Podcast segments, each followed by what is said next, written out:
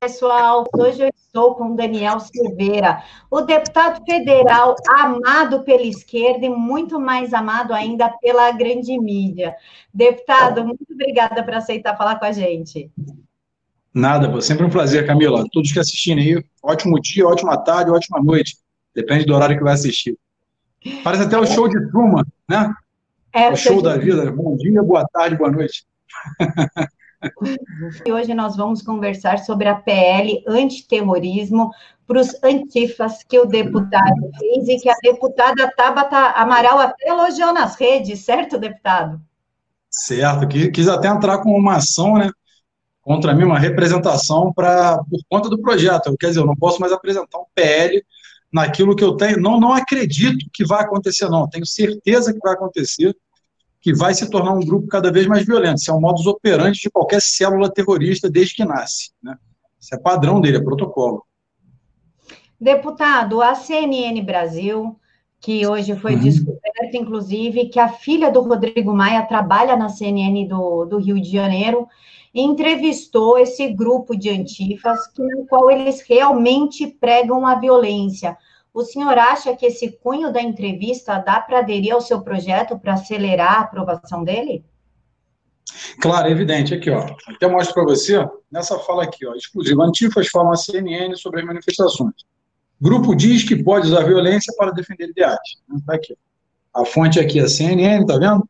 Então, foi exatamente, inclusive, eu até cedi uma, uma reportagem a eles, que eles me perguntaram sobre o projeto, é o PL 3019, que ele altera a Lei 13.260 de 2016, que é a Lei de Terrorismo. Ela foi um marco à época das Olimpíadas, contudo, ela não, era de, ela não é de fato tão abrangente e requer, sem, a, a, a norma, ela sempre requer algum tipo de ajuste, né, para que você coloque ela adeque ao momento que nós atravessamos. Lá na frente ela pode ser modificada tanto de forma supressiva e nesse momento de forma aglutinativa. Esse tipo de, de, de comportamento ele demonstra, evidentemente, que eles são só alguns garotos, né? só que esses garotos, infelizmente, são altamente doutrináveis, altamente manipuláveis, e evidentemente que quem coordena esse tipo de ação, né, querendo transformar esses jovens aqui, meliantes em militantes da esquerda, da extrema esquerda, possui um grau de informação muito maior. Então ele limita esse tipo de informação e fala: pega esse grupo, essa célula A, por exemplo, e abre um, um nicho de informações a eles para que eles operem até certo ponto. E dali em diante, uma outra célula absorve isso e já tem uma gama de informações maior e vai e sempre controlado. É assim que funciona uma célula terrorista. Para que você não frustre o objetivo deles, você passa a instruir essas células de maneira a cada uma ter uma função. Isso é um modus operandi de qualquer célula terrorista. Né? E na minha entrevista, cedida à CNN, e eu só cedi por conta de tentar ter o alcance para que as pessoas entendam como funciona. Isso aqui não é nenhum tipo de achismo, não. Estou te passando o que vai acontecer, tanto que na própria reportagem eu falo, olha, no momento, eu não sei por que vocês estão classificando como, como movimento pró-democracia, quando não é. Eles, eles depredam, eles agridem, eles vilipendiam, eles usurpam tudo, eles matam pessoas caso avance e ganhe força. É o que vai acontecer. Foram, foi apreendida nas manifestações armas brancas, martelos, né, é, bastões de madeira e, e metal, coquetéis molotovs e tudo mais. Ou seja, eles já vão com esse procedimento de serem violentos. Inclusive, quando eu falei que se viessem para cima de mim, eu, eu iria me defender, iria me defender, uma promotora do Rio, militante do pessoal com certeza, ah, não, que o senhor ameaçou. Não ameacei ninguém. Eu só falei, e ratificando, eu vou me defender, ponto. É o que vai acontecer. Então, entenda como uma colaboração. Se o jovem antifa, revolucionário, até a mãe vê, né, ele é revolucionário até a mãe vê, quando ela vai pegar na orelha, ele acabou revolucionário, morreu. Ele não sabe nem explicar quem é Che Guevara, mas ele é revolucionário. Aí o que acontece? Eu expliquei na nossa, na nossa entrevista o quê? Eles vão adotando o protocolo gradativamente. E, a, e quando eles têm esse apelo midiático em cima deles, isso aí é proposital, eles vão começar a escalonar, né? ou seja, aumentar cada vez mais esses ataques, até que se tornem completamente violentos, de fato. Aí são grandes manifestações, por exemplo. Você pode ver que a esquerda ela se apodera desse tipo de bandeira. Você vê esse é, Black Lives Matter, né, que é vidas negras importam. Evidentemente que a vida negra importa, assim como a do branco. To todos são iguais. Não existe a vida branca importa e a negra não, a negra importa e a branca não. Não é isso. Você pega é, algumas manifestações de alguns, de alguns negros, não, não, pretos, pretos. Eles vão lá e falam assim, ah, eu, eu sou preto, não, não concordo com esse tipo de ação. Aí vem um monte da esquerda, você não representa a raça negra. Mas esses mesmos que falam que representa a raça, adoram o Zumbi dos Palmares, que era estuprador, violento, assassino. Ah, ele é meu símbolo de revolução. Quer dizer, a, a coisa é muito, muito, muito é, desconectada. Aí esse projeto, Camila, eu resolvi pedir alteração da lei 13.360 para que ela fique mais abrangente, consolidada, e não só para os antigos. Aí entra o Carlos Jordi, o deputado federal Carlos Jordi, e fazendo um projeto também que vai enriquecer o meu, que vai ser apensado, e os nossos projetos vão trabalhar juntos, para que todo e qualquer grupo que tenha esse tipo de protocolo seja classificado, enquadrado como terrorista. Então, é muito importante, é um projeto muito importante. Por quê? Esse momento do Brasil, e vou termino por aqui, para você seguir com as suas perguntas, esse momento que o Brasil atravessa, ele está totalmente antagonizado politicamente. E vão surgir novas, novas facções como essa. Isso aqui é facção criminosa tá? Não são. Eles, eles falam que são pró-democracia, mas ficam assim, ó, com o punho do comunismo cerrado para cima.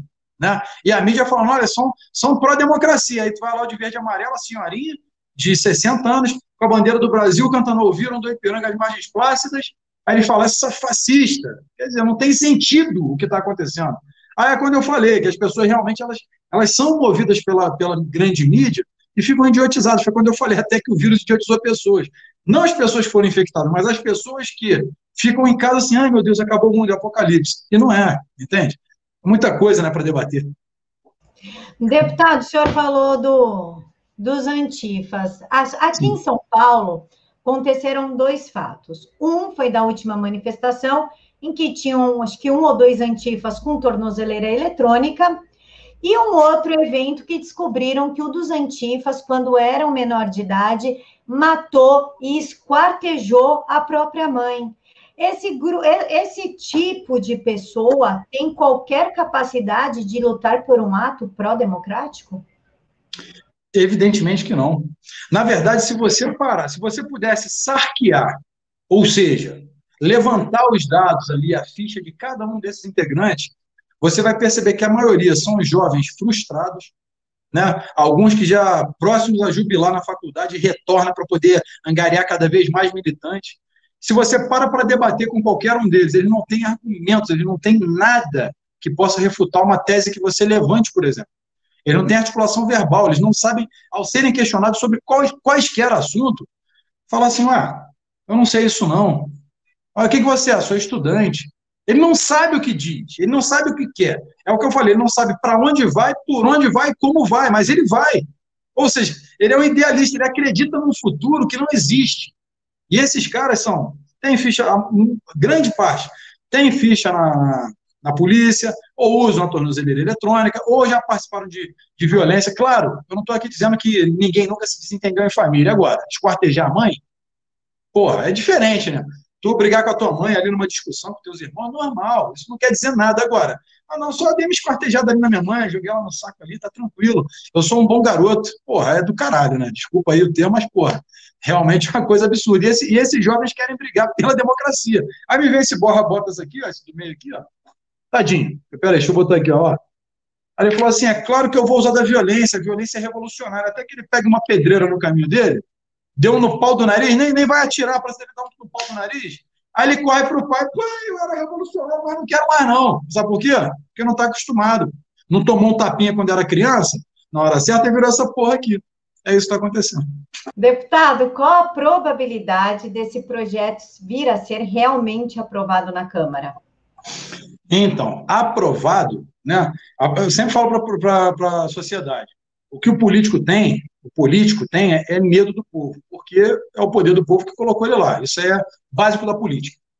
Se você pressiona o seu político que você votou, que você acompanha o mandato, o projeto, por ser meu, eu sou de direita. É, alguns falam que eu sou de extrema direita. Mas eu não sou nada extremista. Mas se eu sou de extrema direita, pela classificação das pessoas, ok, não me importa. Sendo que eu defendo a coisa republicana. Se o cara é de esquerda, é comunista, eu não quero lá pegar minha arma e matar o comunista, não.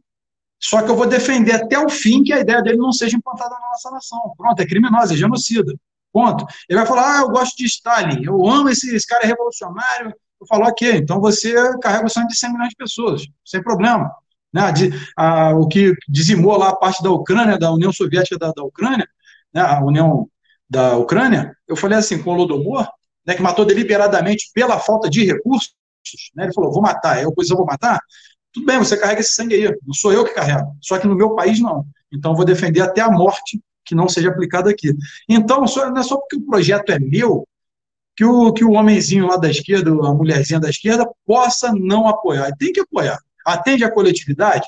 O crime de terror. Ah, não, mas eu apoio as antifas. Até um ir lá na tua casa e depredar o teu patrimônio todo no meio da manifestação, achar e confundir você com um fascista, né, como eles chamam, qualquer um que se opõe a eles, Aí eles vão agredir, aí vai falar, pô, não, esses garotos são rebeldes demais, eu não, não apoio mais. Até bater na sua porta, nunca são esquecidas as lições aprendidas na dor. Então, quando bate lá na porta e dói, então a, o meu projeto na Câmara, se pautado, nós podemos levantar a discussão, sim, com grande parte do centro e da direita. Né? O centro, centro-direita e direita, nós conseguimos ali, talvez, a aprovação na, na articulação política. Contudo, como o Rodrigo Maia disse, que o projeto é sem importância. Eu falei, ok. Então, já que ele é o dono da casa, né, é, sendo que ele é só deputado. Eu queria deixar aí para quem assistir, o Rodrigo Maia e o Davi Alcolumbre, eles não estão acima de nenhum senador e deputado, não, tá? O poder que ele tem é o mesmo que eu tenho, que vários deputados têm, defendendo os interesses do povo. Contudo, ele coordena os trabalhos da casa, tá? Só para deixar muito claro, o presidente da Câmara, ele é um deputado. Só queria deixar isso claro, para as pessoas entenderem. É, se o senhor puder explicar melhor, porque realmente a gente tem uma noção de que o Rodrigo Maia manda em tudo em todos, assim como o Davi Alcolumbre. Como é que funciona isso?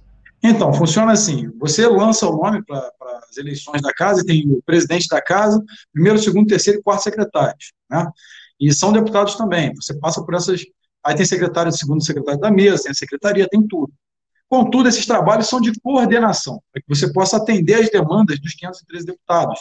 Ou seja, só que o consoante dessa, dessa história toda é que o Rodrigo Maia, como presidente da Câmara hoje, e ele termina agora, né, esse semestre, esse ano termina o seu mandato, ele coordena os trabalhos. Contudo, ele carrega ali com ele alguns votos, ou seja, ele tem a maioria de apoio por conta das pautas, né, o que é normal dentro da, da articulação política. Contudo, ele suprime demais alguns projetos que não são do bloco do centro. E tem muitos projetos da direita que são excelentes. A maioria da esquerda é uma porcaria, mas por incrível que pareça, tem algum ou outro projeto ali que são projetos muito leves, que são é, uma pauta na educação, que são boas. Tá? Não estou aqui dizendo que a, a, maioria é de esquerda, já tem que analisar dez vezes, porque já, já não presta por. já tem o pressuposto de não prestar. Mas não custa você olhar. E tem um ou outro ali que poderia receber o apoio, como recebe, que é para a classe artística, por exemplo. Ah, queríamos uma, uma nova categoria na arte. E tudo isso aí para a gente não interfere em nada. Então, deixa passar. Contudo, ele fica segurando mais os da, da direita e aprova mais da esquerda, né, que são piores. E da, se você analisar as minhas 33, meus 33 projetos de lei, todos eles são muito bem, bem, bem embasados e robustos, muito bem é, elaborados, sobre vários aspectos. Esse foi só um de emergência para que nós possamos classificar e nos defender posteriormente, porque vai acontecer, tá? Eu falei aí na CNN, falei, olha, vai acontecer. No momento oportuno, eles vão partir para uma agressão muito mais séria. Então, vai desdobrar de uma maneira mais violenta. Vai e provavelmente será neste domingo, de acordo com o que eles estão Isso. prometendo. E o presidente pede para que nós, apoiadores, não. não para é. a gente não ir, né? Ele está pedindo para a gente não ir para as ruas nesse momento e esperar um pouquinho. Mas, última vez, ele também pediu, logo que começou a história do Covid, em março, ele pediu e o povo não ouviu muito. Foi, né? Ela foi bem cheia. Inclusive, eu fui, dia 15 eu fui. E ainda avisei que o vírus, na minha opinião, é como qualquer outro vírus. Vou fazer uma live amanhã com um especialista. E ele falou, Daniel, teu pensamento está muito conectado com o mundo acadêmico, verdade, da, da ciência. Porque a minha opinião é isso. O vírus, ele, a curva do vírus, ela se achata como? contendo vírus? Não, infectando pessoas. Né? Nós temos vírus o tempo todo, micro-organismos, constantemente trocamos esses, esses micro-organismos. Nosso corpo tem mais, mais vírus bactérias que células. Isso aí a gente aprende biologia na sexta série. Só que as pessoas ficaram com esse medo, a mídia vendeu esse medo, usou o medo como adulto e falou: olha, fica em casa, vá lá. Cara, as pessoas precisam ter essa troca. E vou falar mais, pode até me chamar de conspirador, mas daqui a uns dois anos, essa, essa história toda ela vai chegar a uma conclusão e as pessoas verão que a maioria das pessoas que morreram não foi por Covid. Foi tudo gerado, foi um fato gerado pela mídia.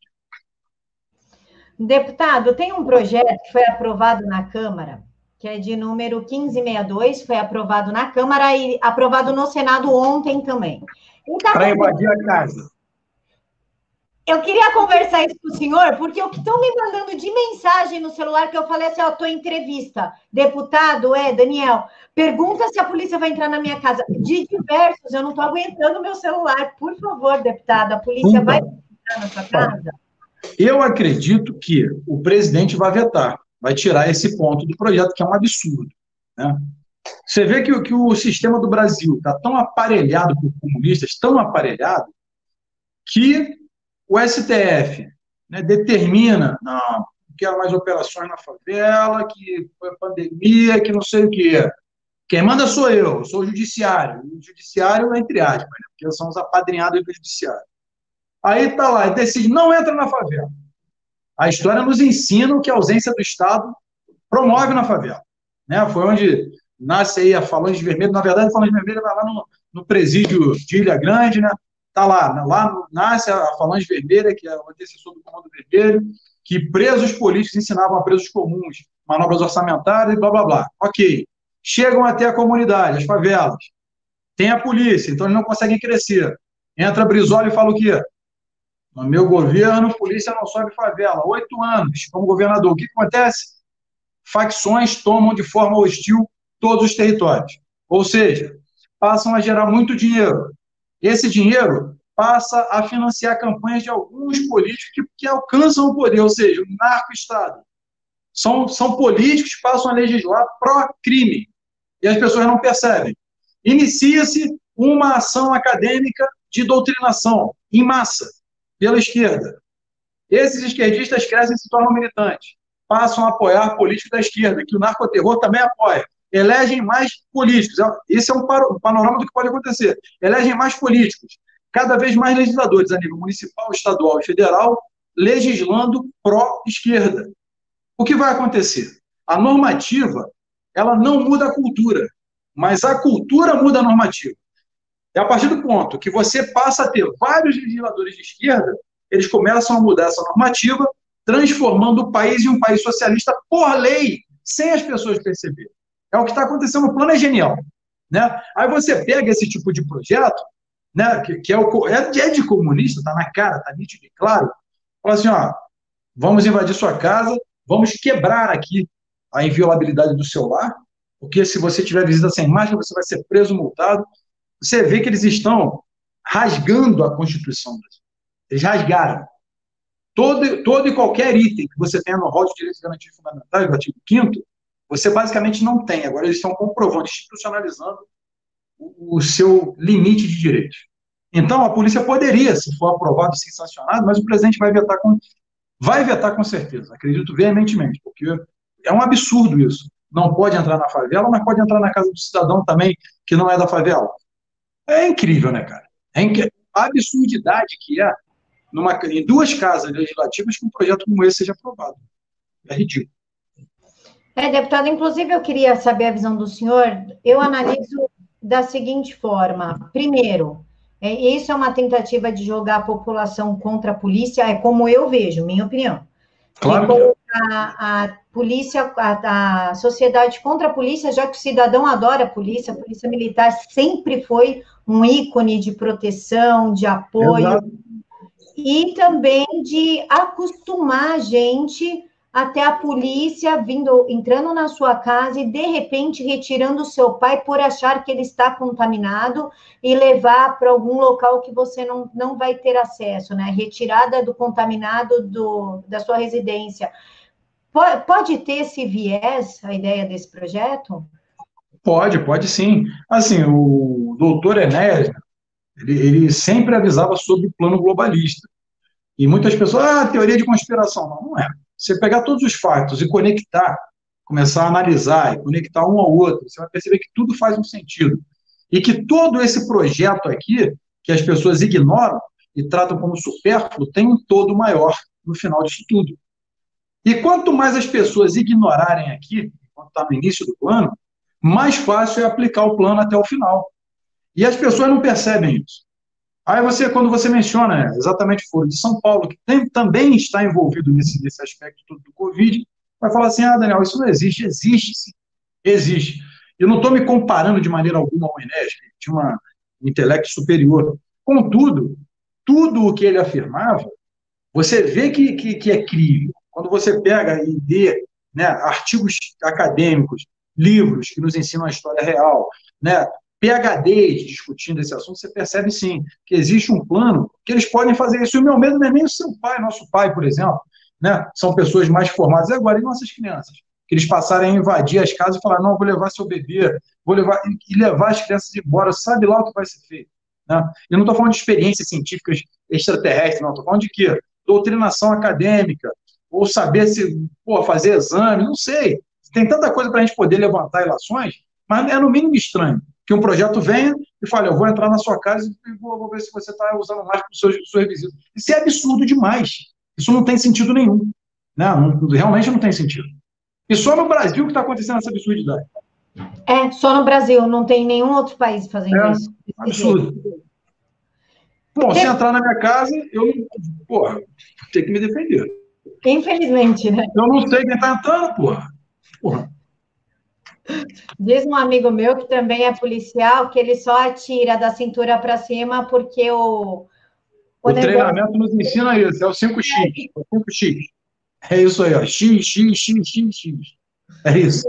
O bonequinho não vem com pernas, né? Só vem da cintura. É isso aí, é só daqui para cima. Deputado, falando em leis e Congresso, o senhor foi parar no inquérito ilegal do STF e neste momento está sendo julgado se isso será aceito ou não, quais são as suas uhum. expectativas e o que o senhor pensa do inquérito e da CPMI? Bom, o inquérito, ele por si só, ele se explica, né? A maneira com que o presidente do, do STF, Dias Toffoli, não faz o sorteio na turma, é o primeiro vício e primeira ilegalidade. Ele literalmente ignora o princípio do juiz natural ele escolhe uma ponta, você vai ser o relator. Já está equivocado, já está errado, já não poderia seguir adiante. Contudo, segue adiante. Aí entra um segundo ministro, uma vaidade. Pô, o egocentrismo é quase o Adonis. Né? Ele se olha ali, eu sou o homem da beleza, eu que mando. Ele pega aquilo ali e fala, Joyce, aí entra a Joyce, a deputada, né, que é a fake, a personificação da fake news e ela é a fonte de informações desse inquérito, que tem um inquisidor, né, que é o Alexandre de Torquemada de Moraes, o inquisidor, ele é o delator, ele é o relator, ele é o acusador, ele é o delegado, ele é o juiz. Ele é tudo que você imaginar nesse processo é ele. Então você já vê que ele é evado de vício e ilegalidade. Então eu fico muito tranquilo, porque se eles são juristas, né, e todos acreditamos que sejam, porque ocupam lá o STF, embora ainda que indicados por presidente, né, e não sendo juízes de carreira, nós acreditamos que eles entendam o mínimo desse, desse arcabouço jurídico e olhem e falam, que merda que eu estou fazendo. Não posso fazer, não posso seguir isso aqui, isso aqui é uma porcaria. Inclusive a minha fonte, poxa, ela está sendo aí relatada aí o tempo todo na mídia que ela fez fake news, tem gabinete do ódio, ela que faz. Poxa, ela é minha fonte, eu não posso mais seguir, eu tenho que rasgar isso aqui. E aí, cheguei lá em rede, nós vamos falar, fiz besteira, fui menino, a gente tem que fazer isso. Esse é meu pensamento não quer. Tinha que fazer isso. É, o senhor falou da Joyce. A Joyce aí tivemos uns áudios que não adianta negar. Áudio é áudio, deputado. Não dá para negar. Que é não dá para negar. Print de conversa, ok. Não, né? não tá nos áudios. Meu nome está nos autos, que ela fala, ela fala assim, igual o Daniel Silveira, que tem, tinha vários cargos na liderança. Sabe quantos cargos eu tinha? Chuta. Quatro. Um. Um. Se você quiser, eu falo o nome da funcionária para você ir lá ver. Era a única indicação que eu tinha, que eu falei assim, olha, é uma menina muito inteligente, muito esperta, e de fato é, está até grávida, inclusive. Eu falei, olha, é uma menina muito. E indiquei a época que o Valdir era líder, tá? E o único cargo que eu tive de indicação lá foi um cargo. Ela falou que eu tinha vários cargos. Eu falei, rapaz, estou procurando esses cargos então. E, e, tipo assim, ter cargos na liderança não significa nada. Você simplesmente indicou um nome. Olha, esse aqui, por exemplo, é bom no regimento interno da casa. É um bom nome, eu posso indicar para vocês aí para ajudar lá no plenário. Isso, você não ganha nada com isso. Né? Só que ela quis fazer mais uma vez uma narrativa. Então, é um cargo apenas, Então, posso apresentar a menina sem problema nenhum, está lá a indicação. É só isso. E ela falou que nós tínhamos vários cargos. Mentira, absurdo o que ela está falando. Ela é fake news mesmo. Não fala o nome da menina, não, deputado, porque depois começa uma perseguição insana e a menina está grávida. Por isso que eu Já não falei. É, por isso que eu não falei ainda. Nem vou falar. Ah, Mas só tem um carro. Sabe qual, sabe qual é o negócio? É que quanto mais você vai crescendo é, como parlamentar, mais ataques você tem. Né? E, evidentemente, eu sou um alvo, principalmente da grande mídia, que me odeia, a esquerda me odeia. E eu pouco me preocupo com a, com a integridade física e o bem-estar deles, então tá zero a zero. Contudo, quando eles começam a me atacar, eu gosto de matar a cobra e mostrar o pau, né? É chegar aqui e falar, pô, ah, tinha vários carros, não, tinha um, tá aqui, ó. Ah, mas esse serviço é igual, teve um jornalista aí que é um, literalmente um desnecessário, que é o tal do Guilherme Amado, ele publicou, ele publicou uma reportagem que diz que eu gastei 110 mil omitindo serviços. Quando eu olhei aquilo, eu achei criminoso, tanto que estou processando ele e qualquer veículo que colocar. Pelo seguinte: quando você tem um serviço prestado por um mandato, você tem que apresentar o serviço, uma nota fiscal de uma empresa que existe. Isso é analisado pela Câmara, onde eu não tenho acesso, e a Câmara paga os serviços. Tá certo? É assim que funciona qualquer mandato. Tudo por meio de nota fiscal. Eu fui e fiz a live. Estou até com uma nota fiscal aqui, quer ver? Eu fiz uma live Evidentemente, abordei o assunto, porque eu não tenho nada a esconder. Espera aí, que tem, está por aqui. Quer dizer, espera aí que eu vou achar. Ah, achei. Isso aqui é uma da, até imprimi para fazer a live. Isso aqui é uma nota fiscal, tá vendo? De uma empresa. Aqui, tá vendo? Ó.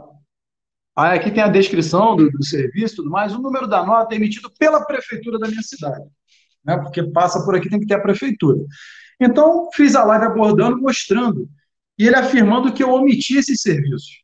Ora, uma vez que os serviços foi, foram pagos pela Câmara dos Deputados, como que eu omiti o serviço? Como que foi, então, pago? Como? Entende? Eles não sabem sequer tentar levantar uma narrativa mais. É por isso que eu vou empurrar tudo que eu puder na justiça para aprender a noticiar de verdade. Porque isso aqui levou pessoas da esquerda a irem nas minhas redes me chamando de ladrão. Eu falei, ladrão, tá ficando louco? Pô, tá pensando que eu acho que eu peguei esse dia, esse aqui é um serviço de alguém que prestou o serviço. E foi pago não por mim, mas pela Câmara. Eu não tenho nada a ver com essa porra. Se não existisse o serviço, eu não uso o serviço. Agora, mas você tem o serviço na Câmara. Existe sim uma assessoria jurídica na Câmara. Só que todas as vezes que eu fui tentar passar projetos meus, e lá é tomado por socialista, três que eu tentei passar, eles logo viram que eram projetos meus, ah, nesse projeto que pela não aprovação, eles bloqueavam meus projetos. Eu falei, pô, não uso mais. Não uso, porque eu não ia andar como parlamentar. E é aquilo que a gente fala, nós temos a cota. E eu tenho que fazer, eu falei, vou equalizar a briga. A esquerda joga assim, então eu vou jogar com o que eu tenho. E comecei, eu falei, contrato um escritório de um advogado, ele faz os projetos, participo de toda a confecção dos projetos. Contudo, eu não tenho tempo de fazer projeto a projeto, tintim por tintim. Eu passo o objeto, passo o princípio das normas, nós sentamos, é um corpo jurídico, nós sentamos e vamos aperfeiçoando cada vez mais, porque todo projeto de lei ele pode nascer de vícios. Você tem que analisar a constitucionalidade, ainda que dentro da Constituição, na CCJ pode agarrar, porque os deputados podem não, isso é inconstitucional. Então é muito complicado. Ele vai e fala que eu tenho 33 projetos de lei e que nenhum foi aprovado. Se você pegar todos os deputados, nenhum deputado tem mais de dois projetos aprovados na, na sua legislatura. Na sua legislatura, não, em 30 anos, porque na tua legislatura é quase impossível você aprovar e ter sancionado a sua lei. É muito difícil. Contudo, mesmo que eu gastasse, se eu tivesse essa cota de um milhão de reais e gastasse em um projeto, isso não quer dizer que ele vai ser aprovado. Eu posso gastar um bilhão, significa que ele vai ser pautado, se for pautado, e vai a voto. Então, esse Guilherme Amado, é ele é um criminoso. O que ele fez, eu falei, não, tudo bem, a, a, narrativa ela morre, ela se esvai quando a verdade aparece. Eu não me importo com narrativa, tá? Quanto mais porrada eu tomo, mais, mais cascudo eu fico. Agora, eu só não gosto que levante uma ilação dessa como se eu fosse corrupto. Aí já parafraseando o Jair Bolsonaro, disso não vão me chamar nunca. Jamais. E eu não vou permitir. Não permito mesmo, Camila. Deputado, a gente está vendo aí o TSE se organizando. O Alexandre de Moraes ontem pediu vistas, inclusive, do, do processo do julgamento. O STF querendo caçar apoiadores para prejudicar o presidente. Alexandre de Moraes autorizando usar o inquérito da, ilegal da CPMI no julgamento do TSE. Tem toda uma estrutura aí para derrubar o presidente.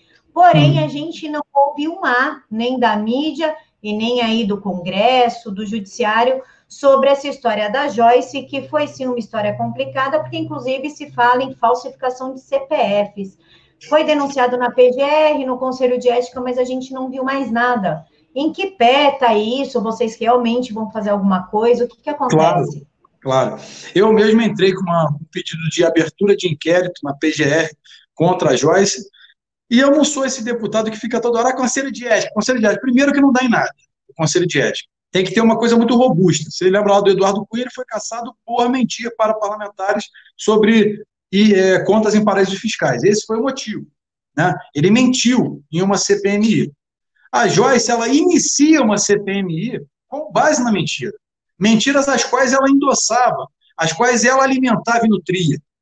Então, de repente, ela acusa, né, é perfeitamente aquela frase, né, é, acuse do que você faz, chame do que você é.